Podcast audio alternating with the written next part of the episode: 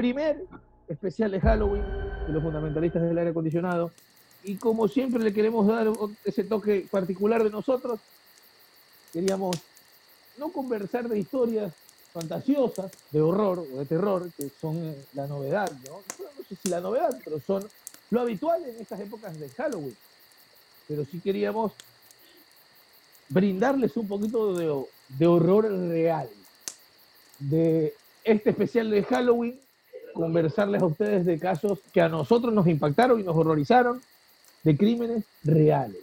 Creo que hablo por todos los fundamentalistas del aire cuando digo que todas las víctimas de las cuales se, va a hablar hoy, obviamente creo que merecen el máximo de los respetos por parte de todos nosotros. Vamos a tratar el tema lo mejor posible y de esa manera respetar también la memoria de quienes fueron víctimas de estos crímenes, además de poner la lupa bajo, me atrevo a decir, si voy acorde a mi historia, los psicópatas que protagonizan esta clase de crímenes, ¿no? que son por decirlo menos, increíble. Rolfe, querido, amigo, lo interrumpí porque realmente quiero, quiero que ya empecemos a hablar de este tema que creo que va a ser interesante. Te digo algo, estudié en algunos detalles eh, sobre el asesinato conversarles a ustedes para esta noche y de verdad que es impresionante el tipo de razones que los lleva a tomar esas decisiones extremas, ¿no?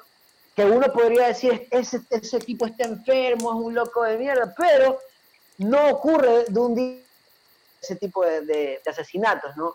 A veces se, van pensando, se van meditando hasta que los llega a concretar. Y de hecho, los resultados son espeluznantes, dignos de película de, Halloween tremendo, mi hermano. Así que hoy estoy emocionado porque de verdad a mí me impactó mucho el, el asesino del que yo voy a hablar, me impactó mucho tiene una familia. No voy a entrar mucho en detalle todavía, pero de verdad a mí me impactó. Creo que el de Freddy, el de Bierson y el suyo amigo debe estar igual de loco que el mío.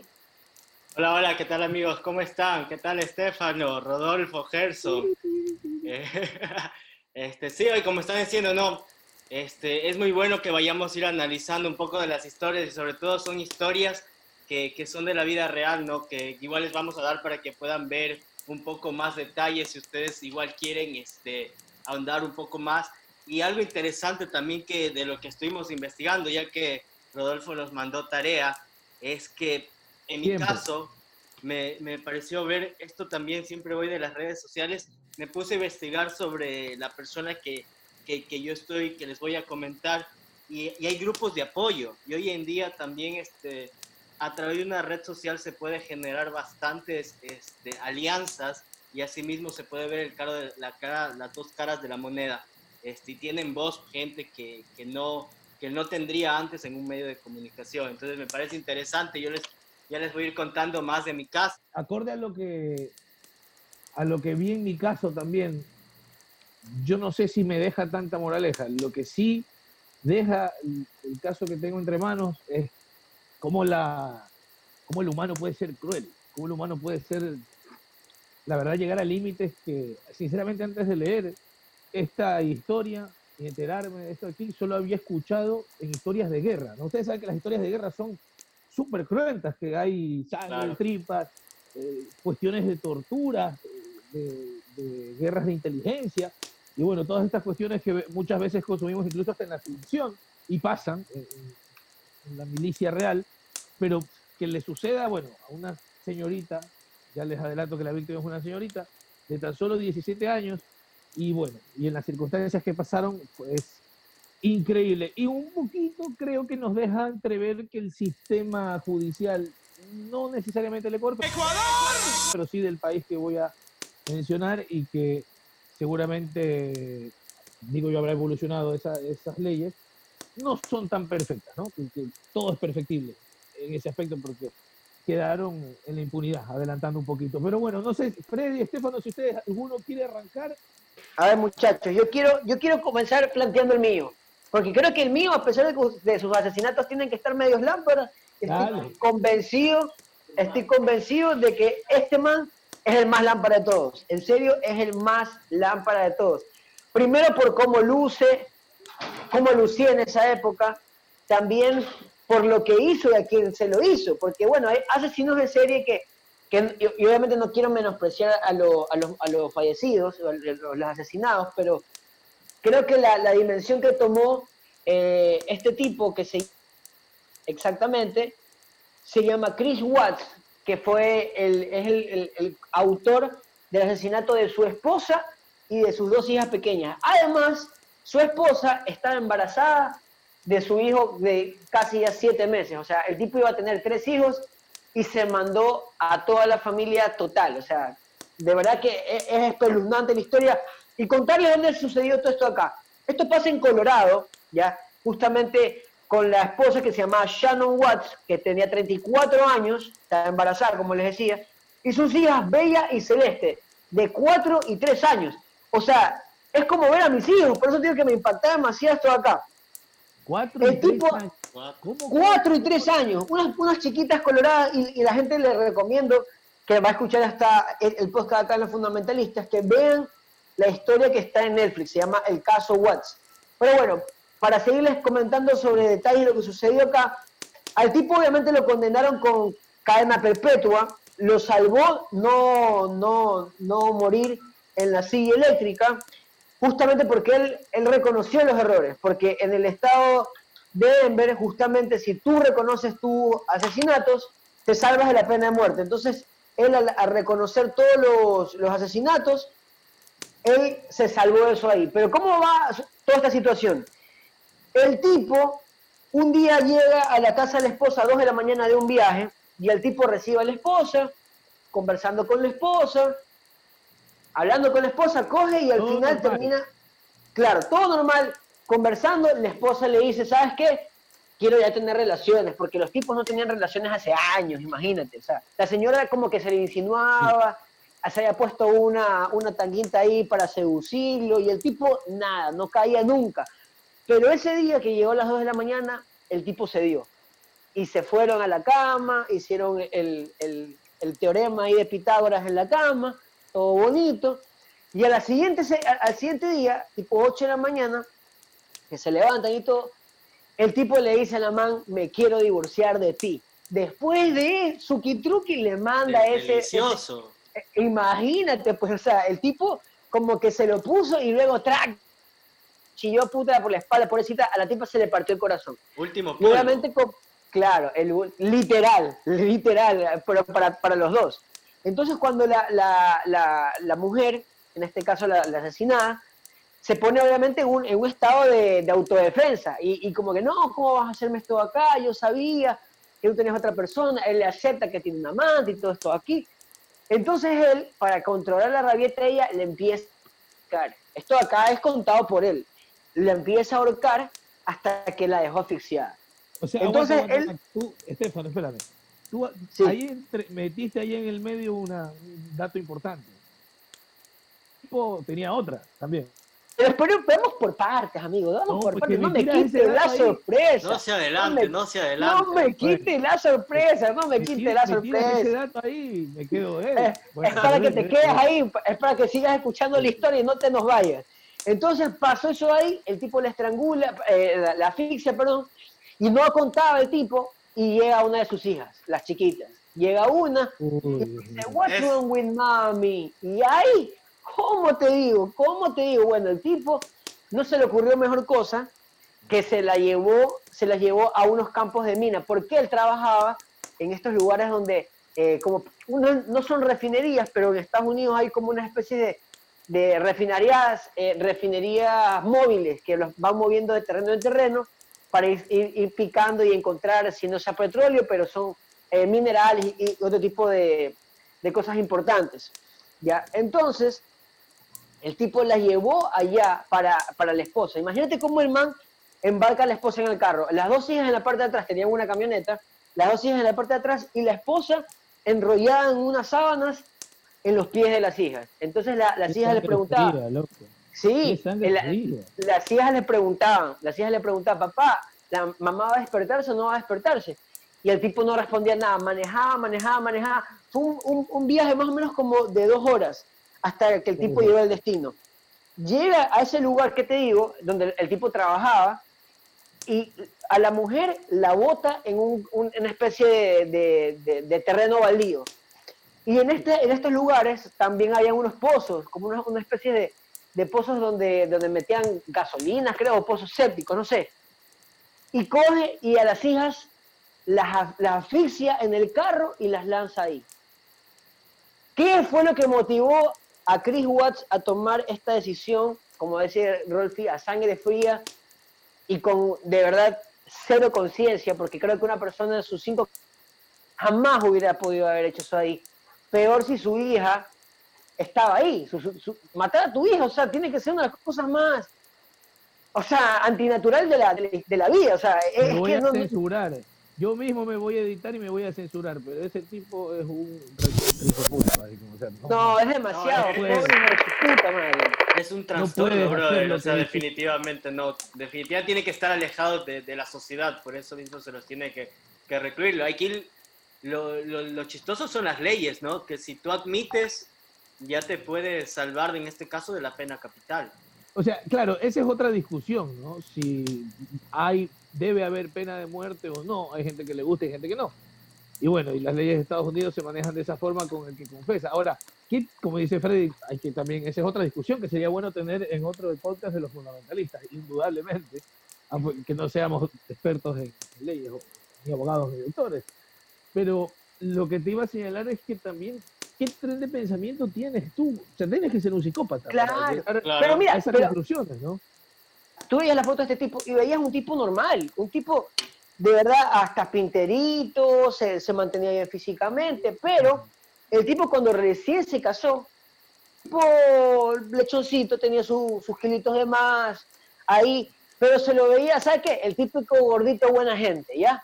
Así se lo veía el tipo. Ya, y ya tenía,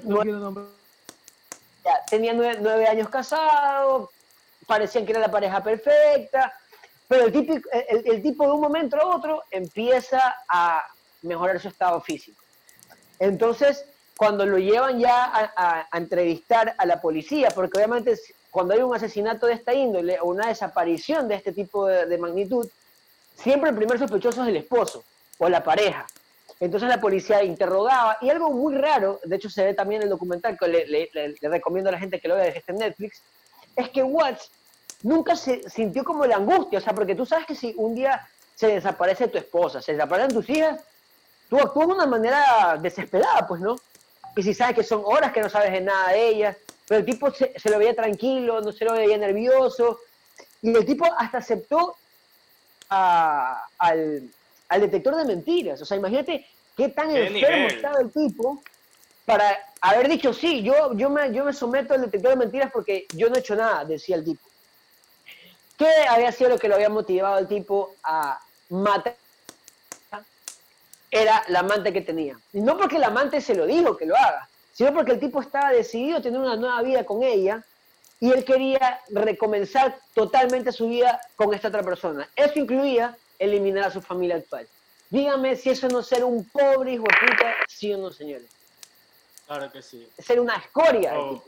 sí, no, no hay palabras, no, o sea, definitivamente tiene un trastorno. No sé si si de repente le, hicieron algún estudio, porque esto no se sabe, no se tiene explicación, ¿no? De, de cómo nace o cómo se da este, este tipo de traumas. Puede ser algo desde la infancia, que es algo que, lo que normalmente nosotros sabemos ver. Este, en este caso, como dice Rodolfo, no somos unos expertos, pero más o menos eso es lo que nos indican un poco la, las series. Y algo interesante, ¿no? Lo que siempre vemos es que en redes sociales todo el mundo es feliz, se ve una relación totalmente normal y alegre y por dentro pasan muchas cosas que a la final este, terminan en esto, ¿no? Es, es algo que, que, no se puede, no se tiene palabras y creo que ninguno de nosotros lo podría hacer en este caso, o, no se nos pasaría por la mente, ¿no?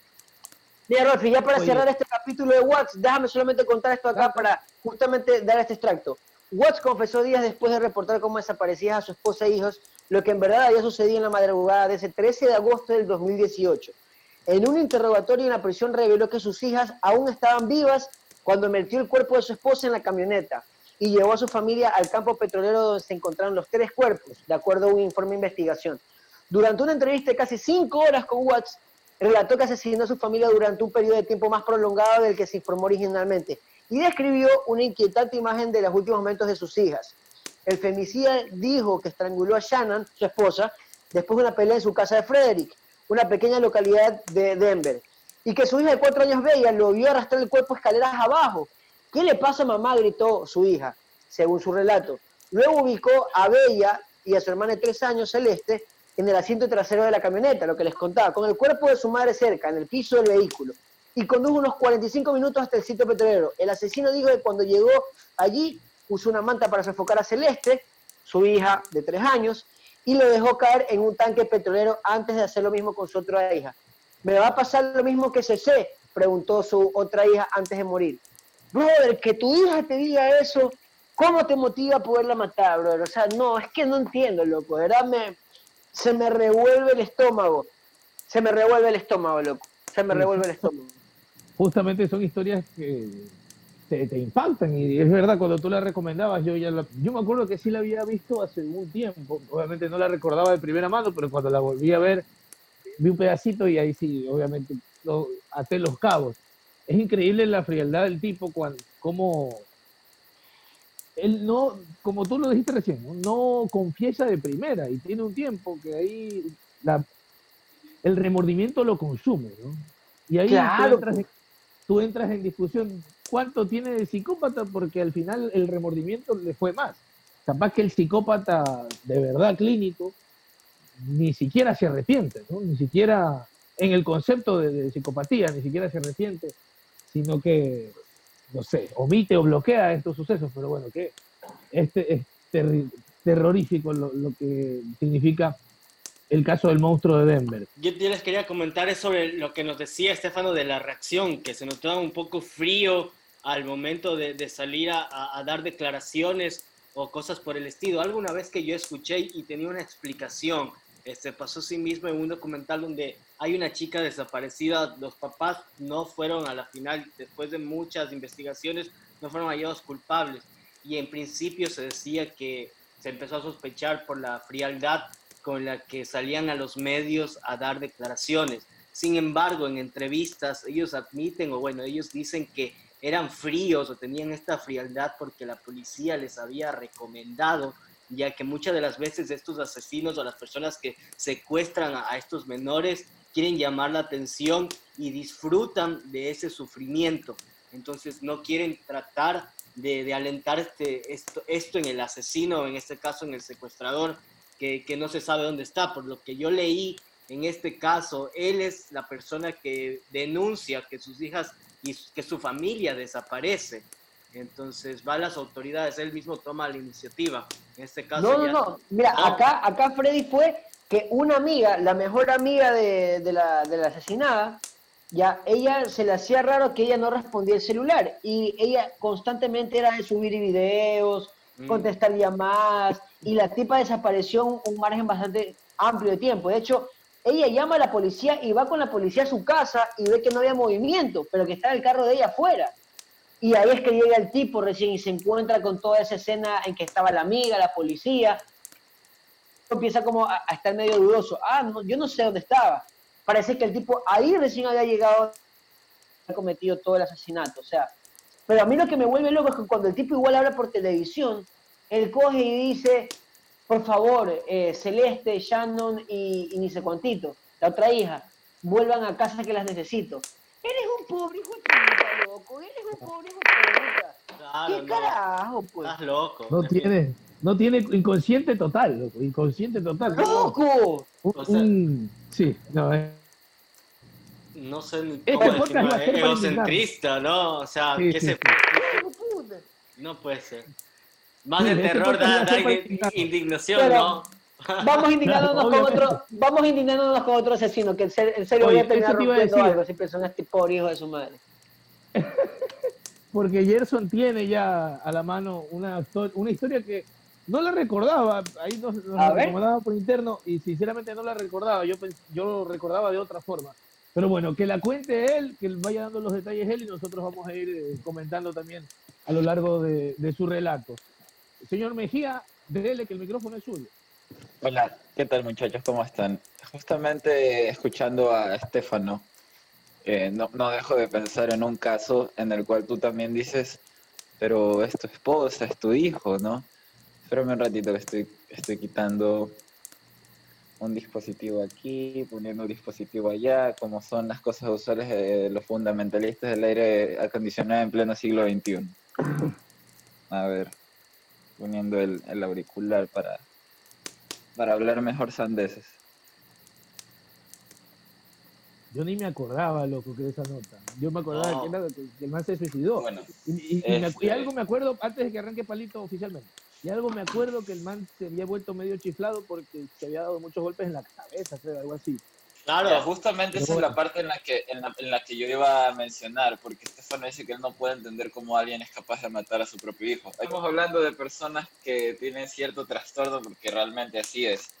Es un trastorno que todas las personas en algún punto les ha tocado cuidar su salud mental.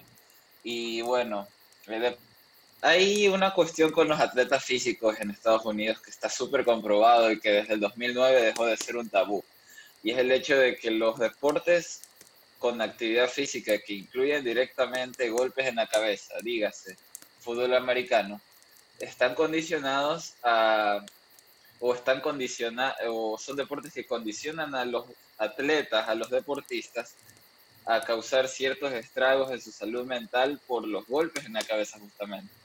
Un tema que salió también en una película de Will Smith que se estrenó hace cinco años, que cuando estábamos en la radio con Rodolfo, con Estefano, eh, Wendy, la doctora, pues la recomendó porque es Will Smith hablando de cuestiones médicas, ¿no? Y resulta ser que sí, justamente en el 2009 una revista a cargo de, de Jen Mary Lascas, justamente estoy buscando aquí, ella habla de este tema, que a la larga los atletas que están a los concretamente van a terminar, este, van a terminar sufriendo alguna especie de, daño cerebral que pueda derivar en, una, en un comportamiento salvaje y, e inexplicablemente hostil, porque dentro de los estudios de los atletas se encontró que en algún punto de la semana, dígase lunes, ellos pierden el control, se vuelven hostiles en alguna situación de estrés y, denotan esto de aquí. Entonces, ¿qué pasa? Eh, todos aquí en algún punto de nuestra generación hemos escuchado hablar de la lucha libre. Eh, la empresa WWE tenía un luchador muy, muy popular llamado Chris Benoit, que en español es escrito Chris Muchos lo conocemos, pero de pronto un día la empresa que es muy, muy conocida, que es un monstruo mediático, porque la WWE es un monstruo mediático, saca de sus archivos y de cualquier especie de referencia visual a un luchador de los últimos años, lo cual es muy raro porque así mismo la empresa fue creciendo en materia mediática y guardando sus archivos de una manera ordenada en cronología para justamente seguir hablando de luchadores 20, 30 años después. Pero de la nada este luchador que tampoco es un desconocido, porque venía haciendo carrera en, la empresa que en los 90 fue de, de, este monstruo que es la WWE, de la nada un día desapareció. Sí, lo borraron de... ¿Y qué pasó? En el 2007 el tipo iba a hacer una lucha de una de estas luchas pactadas, porque aquí todos tenemos clarísimo que la lucha libre es súper falsa, ¿no? Entonces, el man iba a hacer una, el man iba a hacer una, una lucha el 25 de junio, creo, eh, el 24 de junio del 2007, en un evento pague por ver de estos que maneja la empresa.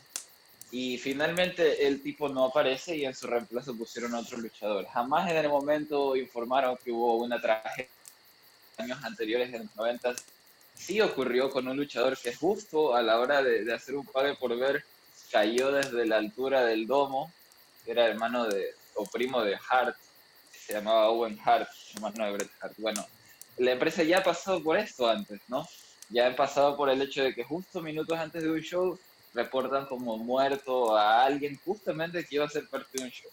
Pero esta vez no fue así, y es 2007, o sea, las comunicaciones eran mucho mejores y que resultó ser que el tipo lo encuentran días después eh, en una especie de, doble suicidio homicidio. Y bueno, pues estamos hablando de un man que alzaba pesas, no, que era muy, muy fuerte. Y resulta ser que eh, el tipo habría matado a su esposa y después habría matado también con un pañuelo y con agua y Xanax a su hijo y se habría ahorcado con la cuerda de una máquina de hacer pesas. Es decir, por donde se lo quiera ver, por el lado de la conspiración, no hay, no hay cómo, ¿no? No es que Chris Benoit sabía algo, dueño de la empresa, a matar, no creo. ¿Por qué? Porque el dueño de la empresa a los años ser un machista y en general, ¿no? Porque sexualizaban a las luchadoras de muchas maneras. O sea, no hay nada que no sepamos ya, que ya se ha visto en televisión de los dueños de, este, estas empresas. Entonces, descartando de una de entrada del lado de la conspiración, estamos ante lo que yo arrancaba diciendo, ¿no? Un problema de un atleta que se ha expuesto toda la vida a golpes en la cabeza y que a la larga termina influyendo en su vida y, y pues lastimosamente terminó acabando con la de su esposa, su hijo y pues la de su vida mismo, que con esto y ahí entiendo a la empresa. Con esto pues borra totalmente todo lo que él haya querido hacer en su vida o lo que ella hizo, eh, él haya hecho en su vida, queda borrado totalmente y pues ahí entiendo esa autocensura que se hace la WWE y la, la comprendo totalmente, porque una empresa que apunta hacia el entretenimiento familiar no puede pretender seguir usando la imagen de un asesino, ¿no?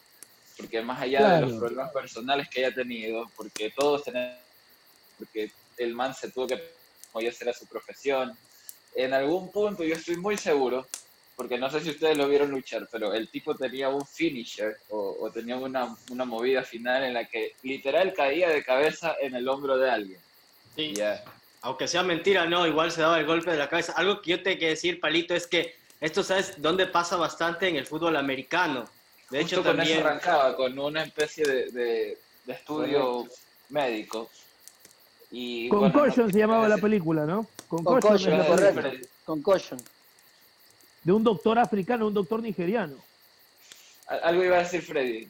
No, no, no, yo solo les iba a comentar, bueno, que, que, que una vez vi el caso de, de, Aaron Hernández, que era un jugador de fútbol americano, y pasó lo mismo, ¿no? Él, en este caso, tenía una vida secreta. Por ejemplo, le gustaba mucho fumar marihuana y, y aparte de tener su familia, tenía un departamento aparte donde él podía ir a, a hacer sus vicios.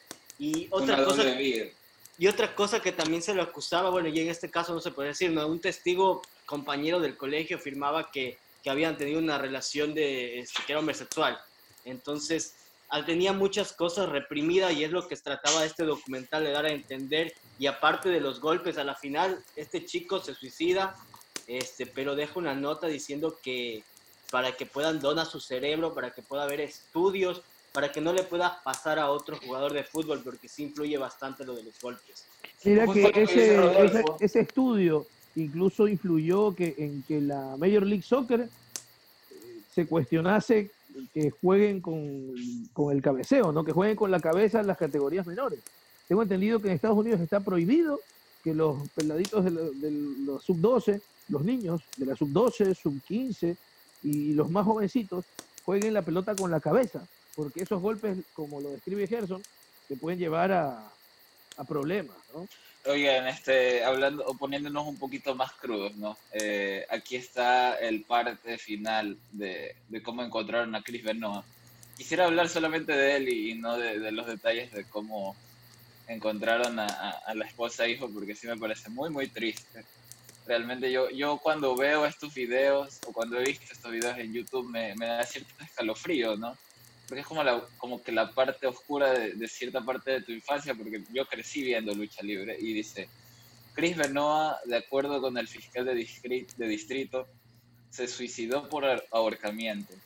Benoit utilizó un cable de su máquina de pesas para ahorcarse, creando un lazo con el extremo del cable. Cuando Benoit o Benoit lanzó las pesas, el movimiento provocó que se estrangulara directamente. Scott Ballard dijo que la barra desplegable había sido retirada y que Benoit estaba colgando en una polea. La imagen es durísimo. Oye, oye, ¿sabes qué también estaba leyendo que es fuerte? O sea, justamente el del caso que está hablando Palito. Porque Chris Benoit, puta, de verdad que es, es un tipo que, que fue icónico para la WWF. Eh, y sobre todo en, en, los inicios, ¿no? Fue un tipo importante. Mira, aquí, claro, fue campeón. campeón de, de todo, ¿no? Ahí lo veía, de hecho, ahí lo veía en una foto con Eddie Guerrero. ¿Te acuerdas de Eddie Guerrero? También. Justo salió una foto con él. Mira, y, y, aquí decía, mira, el luchador había asfixiado a su esposa el viernes 22 por la noche, viernes. El sábado 23 había drogado y asfixiado a su hijo menor. Y el domingo 24 él se suicida. Y no solo eso, Benoit consumió esteroides en exceso durante toda su etapa de desarrollo, ahora decía pelito, lo cual le llevó a un tratamiento de testosterona.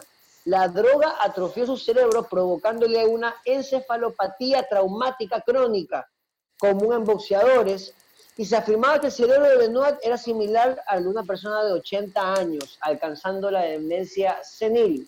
Imagínate. Claro, o sea, cada, cada, cada luchador tiene sus personajes y yo particularmente, a mí siempre me encantó el estilo de pelea de Chris Benoit, porque él junta justo junto a, a Kurt Angle, que Kurt Angle fue un medallista olímpico de Estados Unidos, era como que llevaron esto del estilo grecorromano o de la lucha tradicional de colegios en gimnasios, lo llevaron un poco más a, a esta vaina del espectáculo. Y ver a estos luchadores era sinónimo de espectáculo pero cuando tú veías entrar a Chris Benoit, tú ya lo veías fuera de sí, o sea, parecía como que parte de su personaje, pero alguien que se lanza desde 2, 3 metros en una cuerda superior y cae directamente de cabeza en el pecho de alguien, probablemente sí tiene problemas. Eso no es todo. El man también tenía un diente menos, creo, pero de los dientes frontales. Es decir, el man toda su vida, más allá de ser apasionado, quizás no le supieron poner un límite para poder preservar su carrera y la vida de quienes lo rodean. Oye, que en paz descanse Chris Benoit, pero parecía... o sea, él no sé si quizás en paz, pero ojalá su esposa y sus hijos. Parecía perro con rabia, loco, la cara, ¿te acuerdas? Parecía perro con rabia. siempre, siempre hablan, siempre hablan que las carreras de los boxeadores también son cortas, ¿no? O sea, porque muchas veces quedan con, con esos traumas de tantos golpes a la cabeza. Entonces, también aunque no sea aunque sea esto como lo llaman entretenimiento, porque es algo que, que, no es real, este, simplemente para que puedas, como decía, entretenimiento, este, igual eh, muchas de las caídas y todo eso son reales, ¿no? Y, claro, hay secuelas. Hay secuelas. Oye, antes de, antes de seguir con la siguiente historia, pre Cordero y a Chela Nostra que acompaña como esposo de Chela, del aire acondicionado.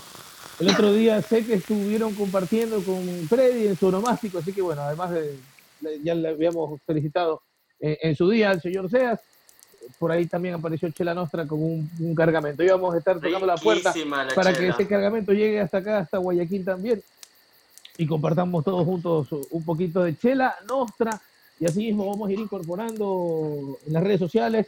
Eh, gracias por toda la gente que ha escuchado, por las respuestas en las distintas redes sociales en el Instagram, estamos en el Facebook, estamos en Twitter, eh, nos pueden seguir, ahí el señor Mejía hace su magia con eh, algunas publicaciones y ahí vamos compartiendo distintos de lo que vamos conversando, de lo que vamos hablando, riéndonos un poco.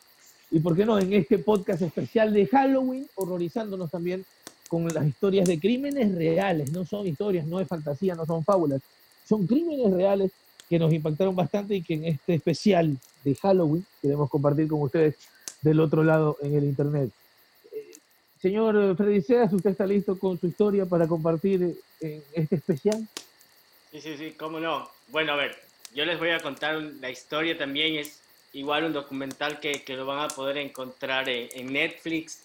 Este, y bueno, esto más que todo quiero que sepan que es una historia que capaz puede ser un poco cliché, este, que ya se ha visto en otras ocasiones, pero sin embargo tiene al último un pequeño detalle.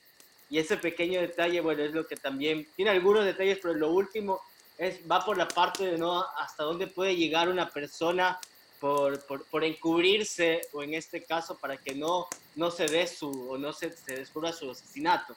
Bueno, miren, yo les voy a hablar sobre Charles Thompson. Él es un preso del corredor de la muerte de Texas. Bueno, aquí en lo que decía es el número 999-306. Les doy el número porque al igual que, que que cualquier otra persona como yo me puse a investigar y todos los datos son reales, uno puede encontrar inclusive la ficha. Y bueno, esto se trata de un triángulo amoroso, muchachos, y a los fundamentalistas sobre todo. Es básicamente Charles Thompson tenía una de relación con, con una chica que se llamaba Denise Hazlett. Ella salía de un divorcio, 38 años, entonces estaba, no estaba en la etapa como todavía de tener una relación muy estable, ya salía de una, entonces más que todo, como se dice aquí, andaba en la joda. Entonces conoció en un bar. Le gustaba la noche. Sí, le gustaba la noche. A Charles Victor Thompson también le gustaba la noche. Entonces ya saben que las malas juntas a la final terminan ahí encontrándose, ¿no? Entonces, ¿qué pasa? ¿Sí? ¿Qué pasó con ellos? Se terminan encontrando, para que les digan, tenían una relación que, que era muy alimentada en el alcohol. De, las semanas se iban a beber de 3 a 5 días, este, como les digo, por semana. Entonces, ¿qué pasa con ellos? Ya empiezan a salir, él se enamora bastante, ella no estaba en esta época y además vio que tenía algunos lapsos este, de violencia, ya le había pegado, inclusive tenía moretones cortados, entonces poco a poco se fue alejando de él hasta que encuentra un nuevo amor. ¿Cómo se llama el nuevo amor? Es Darren Kane.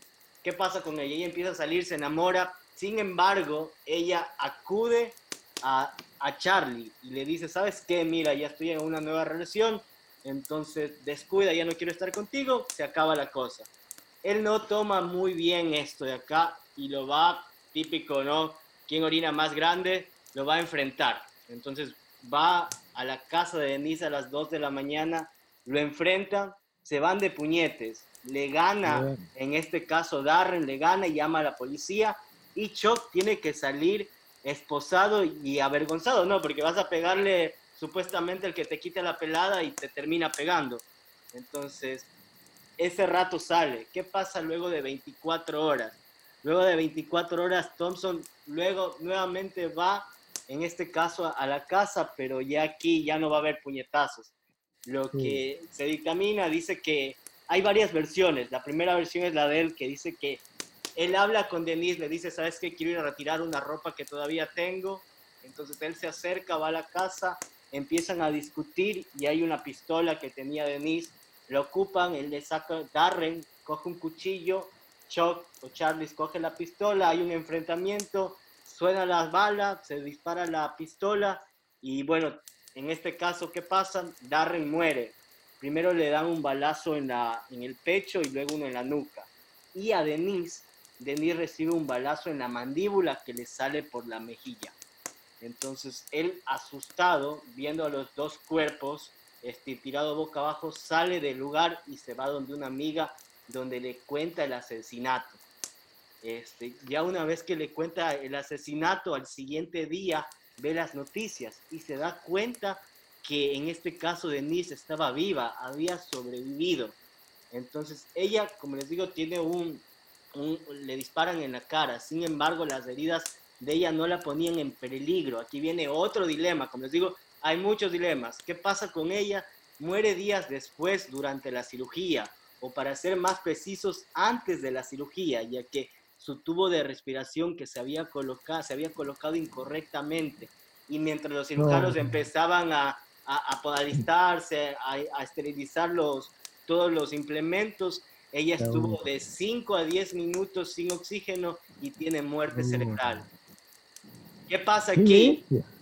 Debido a esto, este, ya la desconectan y la familia demanda al hospital por homicidio culposo. En este caso, Charles este, ya y la familia tienen una nueva hipótesis, que ellos dicen que no la mató a Denise, simplemente la disparó y que fueron los médicos los que la mataron. Viene otro dilema.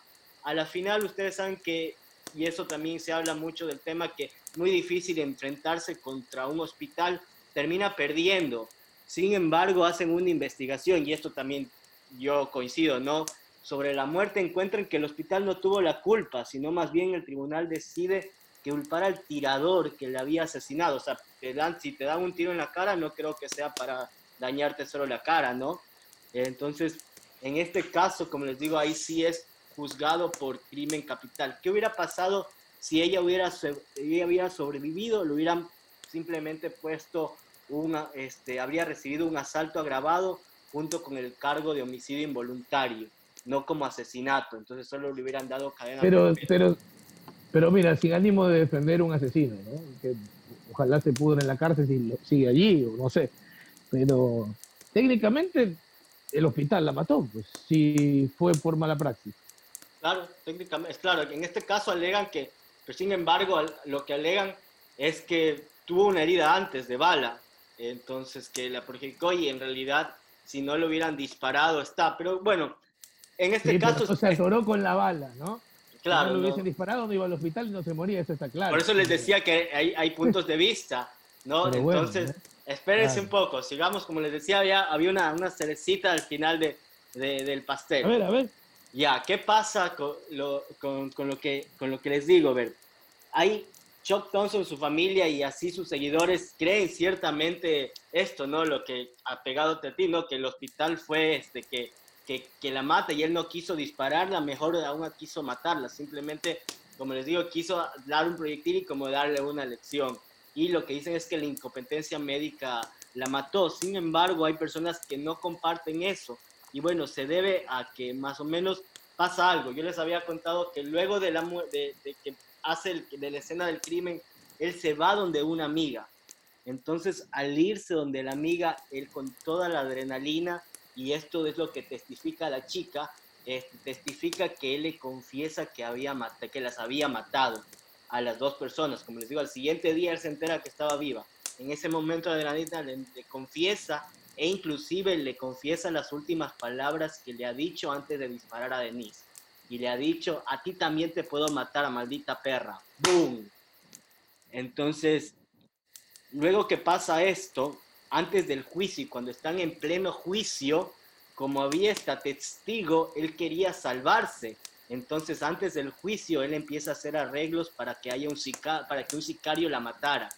¿Qué pasa aquí? ¿Cómo se dan cuenta que hay un sicario?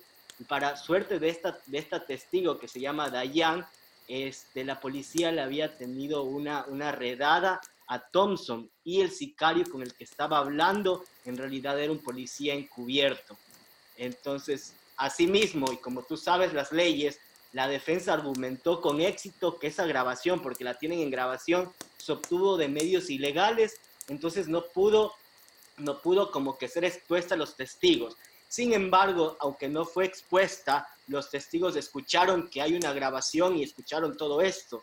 Entonces, una vez escuchado aquí esta grabación de que él quiso matar a la testigo, que era la, una de las mejores amigas, porque sabía lo que había hecho, él, este, el testigo, el jurado ya decidió darles, en este caso, sentenciarlo la pena capital. Este, lo curioso de este dato es que este, este documental es muy bueno porque al inicio le entrevistan para que diga lo que sabe, luego investigan y lo vuelven a entrevistar. Y cuando lo vuelven a entrevistar nuevamente y le dicen sobre esta grabación del sicario, él lo que dice es que no tiene cómo defenderse, que es algo que hizo mal y que la adrenalina y por tratar de salir en libertad, este, quería hacer lo que pueda. Entonces, a la final, este, hay muchas cosas de este lado. Yo lo que creo es que ya contratar si hay asesinos que pueden matar, como ya habíamos visto lo de Estefano, sus propios hijos, no van a querer matar a una amiga, ¿no? Para encubrirse, en este caso, para que no pueda testificar este, que había querido, había sido un asesinato pre, premeditado. Qué psicópata, otro psicópata, ¿no? Los de esta noche. Sí, como te digo, es súper raro y las leyes también te juegan a favor, en contra.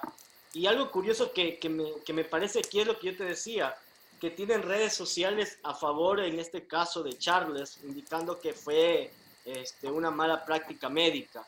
Y tienen sus seguidores y hoy en día pueden, pueden hacer este, sus sociedades e interactuar y tratar, este, en este caso, él tiene la convicción de que va a salir en libertad en algún momento.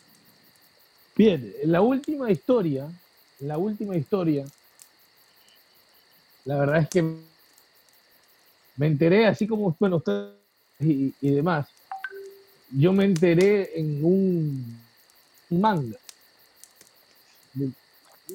Manga, bueno, todos conocemos un poco de lo que es, ¿no? que es el, cómic japonés. Y es acerca de una chica, ¿no? La víctima se llama Junko Furuta, oriunda de Japón. De Misato de Misato en la prefectura de Saitama, Japón. El 18 de enero de 1971 nació y el crimen se dio cuando ella tenía 17 años. Víctima, en paz descanse, como decíamos en un especial de Halloween, con mucho respeto a las víctimas de, estos crímenes, que obviamente los recordamos y, con mucho respeto, y también para un poco exponer más que nada los, los que perpetraron esto, ¿no? Que la verdad que merecen ser recordados, pero de forma negativa. Oye, y sabes que también recordando otro así rapidito, Rolf, antes de, que continúes, Charles Manson, loco, ¿te acuerdas? Ese man también estaba loco. Pero ese es otro nivel de locura, pues, ¿no? Ted Bundy, bro, la, historia de Ted Bundy, que también me, me cuenta acá mi pana, que está como también escuchándonos acá en el podcast. Ted Bundy es lámpara también. Muy recomendable. Lámpara Manson porque realmente él es un asesino serial que jamás mató, que jamás mató a nadie. O sea, si tripeas que el man, el man manipuló a una generación de jóvenes eh, que estaba abandonada, por así decirlo, les metió un discurso retorcido en la cabeza que para la época era demasiado lámpara, demasiado wow, y terminó ocasionando esta famosa secta que termina derivando en, en la historia que cuenta Tarantino en Once Upon a Time in Hollywood, pero obviamente con un final muy, muy triste. Bien. La chica estaba en la escuela, estaba en el colegio, era como todo adolescente normal, 16 años, tenía sus compañeros, los compañeros de clase, eh, eh, obviamente compartían y demás, amoríos van y vienen. Uno de estos muchachos, que mira que digo uno de estos, un grupete, uno de estos muchachos que perpetuaron o perpetraron esa palabra, todos estos crímenes que voy a describir, eran todos compañeros del colegio de la señorita Furuta, Junko Furuta, que un de esos días, uno de estos muchachos, ya te digo el nombre, el señor Hiroshi Miyano, se le declaró de 18 años, fue, dijo, oye, me gusta. La chica parece que no estaba muy y de acuerdo con esto, no le gustaba mucho el señor Hiroshi Miyano, podemos ser amigos, además. Al parecer no le ha gustado. Al otro día, camino a casa, como te digo, eran compañeros de colegio, más o menos se conocían incluso de barrios cercanos. Le invitaron a la casa de otro amigo en común, de Nobuharu Mignato, parece que es el dueño de la casa lo invitan junto a otros dos amigos, la invitan y le dicen, bueno, vamos por aquí por allá para tomar algo en, la casa y demás. La chica accede, le dicen, oye, para que no te metas en problemas con tu familia, llama a tu mamá para que digas que estás con nosotros, que te fuiste a tal lado, dice qué. Hace lo propio, llama. Y cuando se descuida la chica, la encadenan, la golpean y comienzan 44 días de secuestro. 44 días. 44 días. De secuestro y de tortura salvaje. Hijo La chica. No, loco. Estás loco, estás loco, Rolfi, estás loco. Esa es la vida leyendo 44, 44 días de violación, estás loco, hermano. Bien. Mira, la investigación, entre otras cosas, bueno, encontró que el señor Millano, el, chico que les digo que le gustaba y que arrancó este, este secuestro, era parte de la mafia de los Yakuza. Y al parecer coaccionaron a los padres de los, del dueño de casa, o bueno, a los dueños de casa, porque el hijo fue el que los dejó pasar y el que, el que fue parte de estos cuatro muchachos que originalmente llevaron a Junko Furuta a esa habitación, hablo de una habitación, ¿no? Como estar en la habitación y estuvo ahí encerrada 44 días, habitación en la casa de los padres, abajo, que nunca denunciaron nada a la policía. Por, como digo, coacción, creo yo, también temor a la mafia de los Yakuza. 44 días de infierno que entre unas cosas, por ejemplo, no solo fueron violaciones, sino que al parecer estos muchachos les gustaba arrancarle las uñas con pinzas.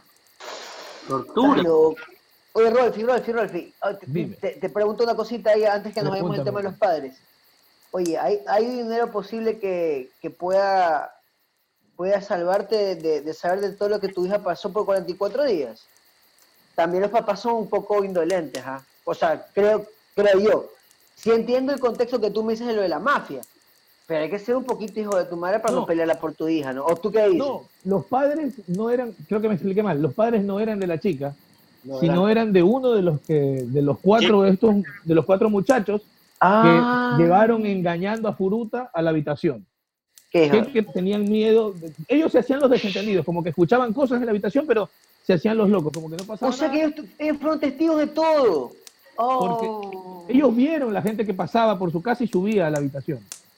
O sea, fueron, no te digo testigos, pero escuchaban las cosas que sucedían. No, pero ¿sabes qué? Algo que, que sí se puede decir en este caso, no tengo idea, pero yo imagino que, que, esta mafia que tú, que tú hablas también, el tipo de, de cosas que pueden hacer, ¿no? Y que para que tengan temor, este, en este caso, más que se hagan los, los, desentendidos, no sabría, pero a veces puede pasar. Claro. Bien, ¿no? Aunque también hay que recordar que por un, un, padre, por un hijo, hace siempre cualquier cosa. Así que no, no me deslindo de esa parte de, de, que hayan sido cómplices hasta cierto punto. Pero bueno, siga amigo que está buenísima esta historia. El detalle, el secuestro fue, quiero dar detalles del secuestro, no tanto de las torturas, quiero describirlas por encima es suficiente, tampoco... Es fuerte, que la gente averigüe. El... fuerte, fuerte, Tampoco quiero que se ponga tan gráfico este tema, porque como digo, hay un manga, si quieren ver cosas gráficas, hay un manga que lo pueden buscar en internet. Desde la mañana, Millano llevó a Furuta a un parque cercano donde Minato, Ogura y Watanabe estaban esperando la dirección de su casa de un cuaderno en su mochila y le dijeron que sabían dónde vivía, de la Yakuza mataría se intentaba escapar. Los cuatro muchachos la dominaron y la llevaron a una casa del distrito de de Adachi, donde fue violada la casa, que era propiedad de los padres de Minato, pronto se convirtió en su lugar habitual. El 27 de noviembre, los padres de Furuta contactaron a la policía sobre para desalentar la investigación, los secuestradores la obligaron a llamar a su contada. Se vio que se había escapado, estaba salvo y se quedará con un amigo. Furuta también se vio obligada a pedirle a su madre que detuviera acción policial sobre su... Cuando los padres de Minato estuvieron, Furuta se vio obligada a no Más tarde, esta pretensión, cuando quedó claro que los padres no los denunciaron, los Minato declararon que no intervinieron porque eran conscientes de las conexiones y temían represalias y era cada vez más violento hacia ellos. El hermano de Minato también estaba al tanto de la situación, pero no hizo nada para evitarlo. Y yo les contaba de los 44 días de infierno, violada, torturada. Estos muchachos le tenían tingria puruta, era muy inteligente, le gustaba jugar al mayón. Si ubican ustedes el juego del mayón, el ajedrez. A la chica le gustaba jugar también, este es un juego de inteligencia, ¿no? y eso los, los hacía menos a estos muchachos. Además de estas torturas, los muchachos, por ejemplo, con alicates, pincharle los senos. ¿Qué hijo de su madre, loco? ¿Qué puta? Pero que no entiendo hasta dónde puede llegar. Por ejemplo, también... Ese nivel de atrocidad. Es increíble. ¿Sabes que es increíble? Por ejemplo, le con agujas de coser. a apagar sus cigarrillos en el cuerpo de la chica. En el medio de los 44 16 años. 16, años. Siendo violada por esto, tenían 18, cuatro tipos. y me voy unos verdaderos hijos de puta. Esta parte Sí, de ahí debería me gustaría comentar. De quitar la cabeza y ponerla al inicio de, de, de, la llegada del pueblo, ¿no? ahí para que la gente sepa que la verdad que sí. Que la suba al carro, puede ser que por el hecho de que más fuerte. Es que no, ¿sabes por qué no viene al caso? Porque no fue, no fue porque fue mujer, fue porque lo rechazó. O sea, en este caso no fue, por, no fue un femicidio, fue porque lo rechazó. No fue solo por el hecho de ser mujer que la mataron, en el concepto de femicidio. por eso te digo, seguramente esto lo voy a editar, porque no. Seguramente esto lo voy a editar porque no, no tiene que ver con la historia. Pero ¿Quién rechaza quién? Yo me perdí porque se me salió de internet. ¿Quién rechaza quién? Sí, sí.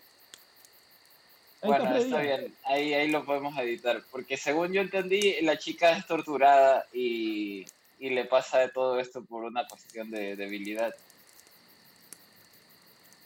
Pero la Estuvo expuesta de mala suerte a estar cerca de estas personas, ¿no? Yo creo que el tipo busca una vendetta por la humillación. Ok. O sea, yo creo que el tipo fue humillado, ¿no? Como hombre me hace, se hizo sentir dolido. Claro, el tipo es fácil, el tipo quiso revancha, es un imbécil.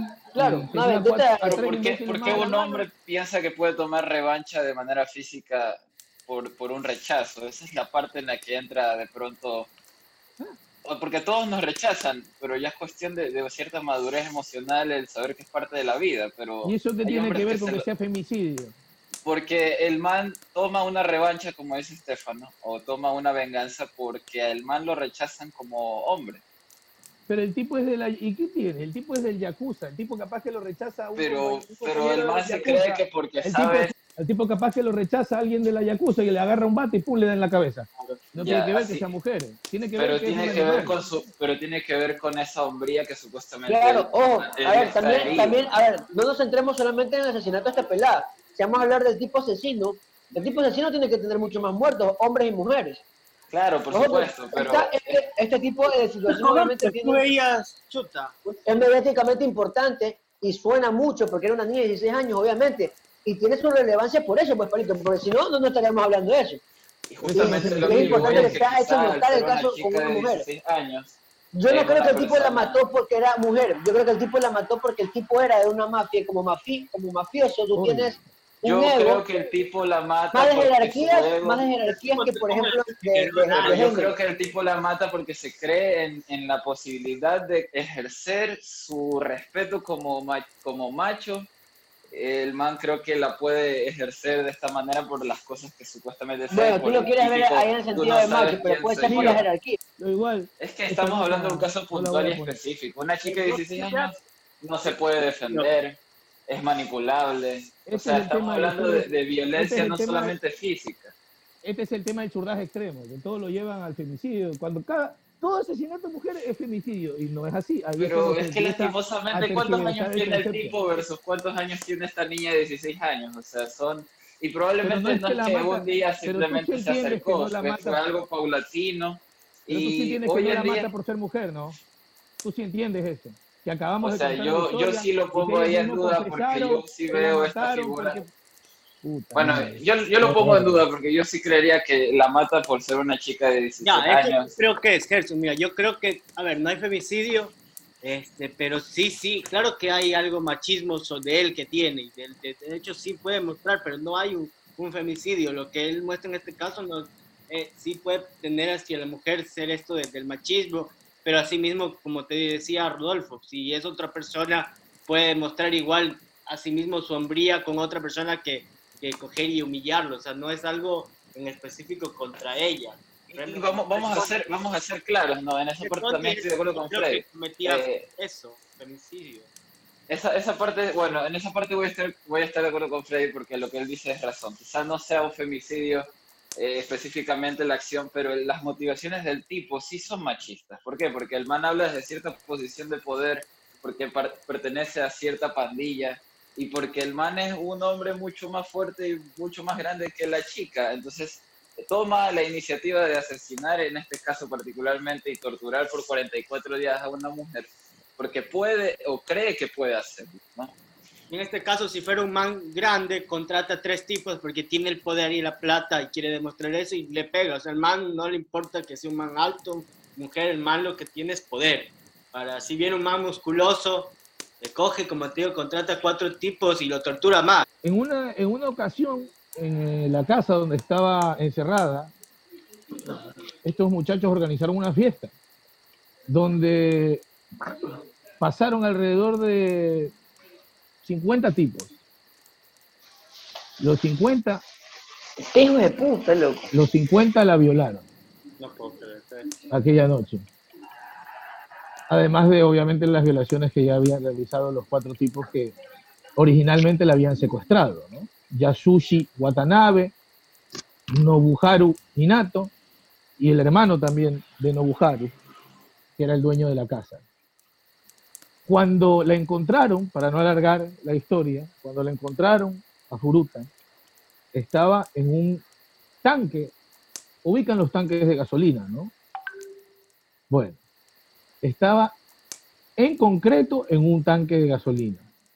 Así la encontraron meses después de haber perpetrado estos relatos que yo les contaba recién.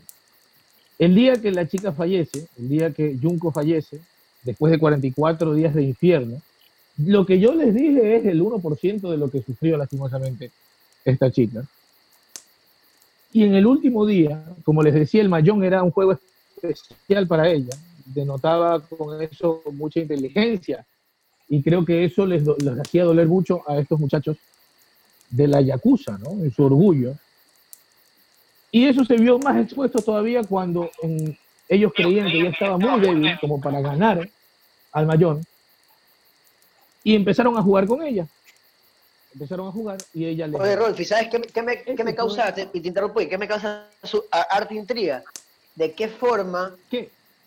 Pudieron, los, los o sea, asumo con investigaciones, los policías, encontrar toda la cronología de todos los actos? O sea, yo asumo que tuvo que, uno de estos pelados tuvo que haber hablado, tuvo que haber, haber dicho toda la situación, porque igual es, es difícil como policía dibujar todo ese campo de detalles no es fácil. O sea, si encuentras todo ese tipo de, de, de, indicios buenísimos, pero es complicado.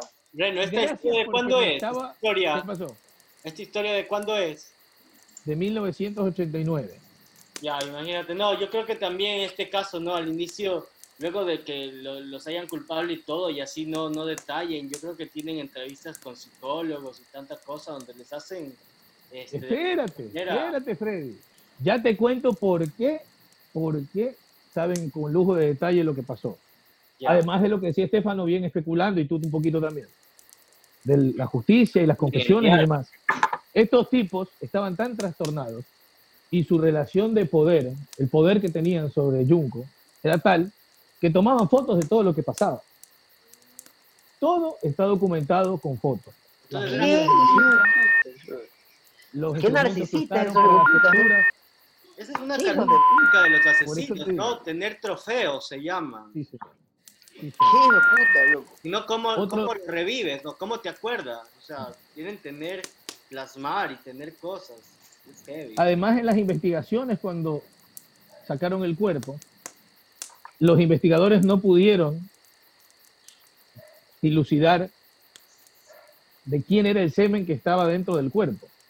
Lo que sí podían entender es que era de una cantidad de hombres que, la verdad, a cualquiera nos deja un poco abierto. 100 hombres diferentes. Este es el caso típico de, de un asesino con, con, poder, porque, a ver, un asesino se tiene que ir a las noches, se tiene que cuidar, no tiene cómplices. En este caso, la tipa se encuentra con cuatro, no uno, y locos. Y no, pero sabes que a mí, a mí me descoloca lo de la familia del, chico. Puede ser el poder que sea, pero si tú ves una chica ahí que está, escuchas gritos, no, no dices nada, también son, son tan cómplices del, del, del, asesinato de esa, de, esa, de esa muchacha como todos los otros que pasaban por ahí. Porque no fue uno que la mató, la mataron todos esos manes que le hicieron, la, destrozaron a esa pobre chica todos los días. ella tenía que declarar, la chica que, que, que, le confiesa, porque si de no confesar, ella es ese cómplice y puede salir terminar en la cárcel. Y así también son las leyes de, duras. Allá por alguien que te confiesa un asesinato, tú tienes el deber de, de, comunicarlo. Asimismo, como periodista, si te llega a pasar, tengo entendido también que tienes, este, en este caso, juega, tienes que decirlo o puede entrar en conflicto este, lo de las fuentes y no, no tanto.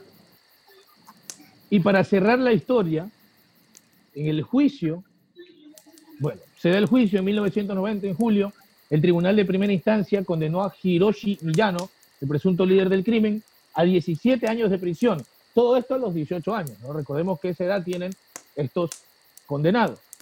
Apeló su sentencia, pero el juez del Tribunal Superior de Tokio, Ryoji Yanase, lo sentenció a tres años adicionales de prisión. La sentencia de 20 años es la segunda sentencia más alta dada en Japón antes de la cadena perpetua.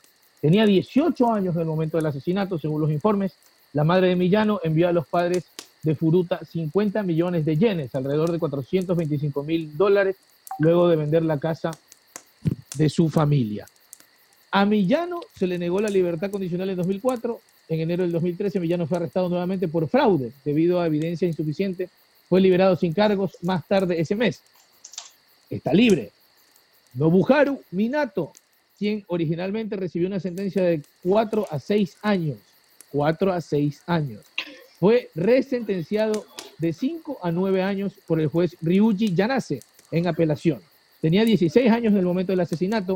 Los padres y el hermano de Minato no fueron acusados. Los padres de Furuta estaban consternados por las sentencias recibidas por los asesinatos de su hija y ganaron una demanda civil contra los padres de Nobuharu Minato, en cuyo hogar se cometieron los crímenes.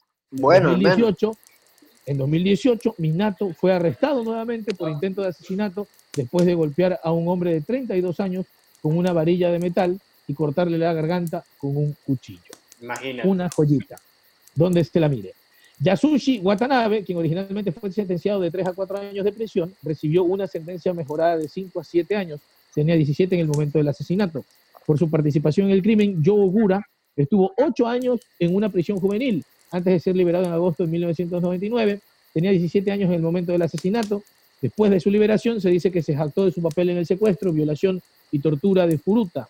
En julio del 2004 fue arrestado por agredir a Takotoshi Isono, un conocido con el que pensó que su novia podría haber estado involucrada. Ugura rastreó a Isono, lo golpeó, lo empujó dentro de su camioneta, lo llevó a Dachi al bar de su madre en Misato, donde supuestamente venció a Isono durante cuatro horas. Durante ese tiempo, Ogura repetidamente amenazó con matar al hombre, diciéndole que había matado antes y que sabía cómo salirse con la suya. Fue sentenciado a siete años de prisión por el asalto a Isono y desde entonces ha sido liberado. La madre de Ogura supuestamente destrozó la tumba de Furuta, afirmando que había arruinado la vida de su hijo. También se ha informado de que Ogura había agotado los ahorros de su padre, dinero destinado a ser restituido a la familia de Furuta, comprado y consumiendo una serie de artículos de lujo. Se consideró que las sentencias eran demasiado leves para los crímenes cometidos y las claro. por disposiciones especiales aplicadas a personas de 18 años o menos.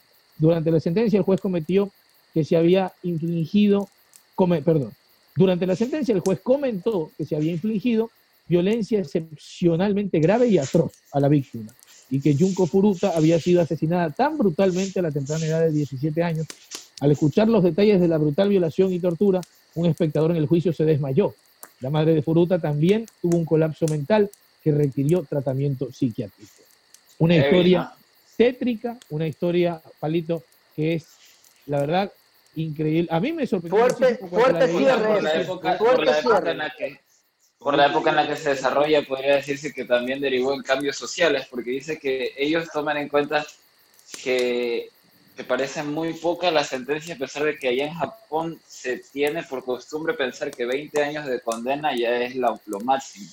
Pero aún así el tipo tiene la audacia de pedir eh, bajar la pena y al parecer las leyes interpretaron eso como demasiado sinvergüenza y le pusieron tres años más. No, bueno, estoy especulando, pero al menos por lo que estoy viendo de, de, cómo ellos consideran X cantidad de años como la peor sentencia, podría decirse que, y para la época en la que fue, y lo que significan los Yakuza, sí podría decirse que cambió un poco la manera de ver estos, estos crímenes atroces. Claro, que ellos... me queda a mí, qué terrible, ¿no? Para la familia este, saber el, el, tipo de condena. Yo no sé en este caso si, si, me llega a pasar, y ustedes fundamentalistas, ¿no? De tener una hija y que, que, sea víctima, no de los 44 días, sino de una violación en sí de, de pocas horas, si no serían capaces de ir y buscar a la persona y tomar venganza por sus propias manos, viendo al menos este tipo de, de leyes, ¿no? A veces también se da eso, ¿no? Se dice a veces, muchas veces, no hay que ser el ojo por ojo, diente por diente, pero en este caso, cuando se trata de un familiar tuyo, de tu hija, yo al menos quería que, que sí sería capaz de ir a buscar al tipo, así mismo. Y ese es otro podcast, justamente, de la... y ese es otro podcast que podríamos hablar acerca de la pena de muerte, ¿no? Como lo decía antes en el caso de Watt, que se salvó, y lo decía Estefano, que se salvó porque confesó y demás. Pero te queda esa sensación de injusticia. Y ¿no? del uso de armas que... también, sería buena idea justamente hablar de eso. Claro, hay mucha gente que está de acuerdo con que portar armas para defenderse, hay otros que están de acuerdo que portar armas significa perpetuar la violencia. Pero son dos caras, creo yo, creo yo, de la misma moneda. Esa es otra discusión completamente diferente. Pero bueno, llegamos al final del especial de Halloween. Gracias Gerson, gracias Freddy, gracias Estefano. Un abrazo a toda la gente que nos, que nos sigue en la cuenta de YouTube, los fundamentalistas del aire acondicionado. Recuerda que nos puede escuchar en Spotify, Spotify, así se dice. Agréganos a tu lista en Spotify y también en las redes sociales, en Facebook, en Instagram y en Twitter para estar en contacto permanente con ustedes. Palito hace su magia en las redes sociales, pone los samples, pone las, las muestras de los highlights de cada uno de los podcasts en este especial de Halloween. Recuerde que los fundamentalistas del aire acondicionado siempre le ceden el asiento a la señora embarazada.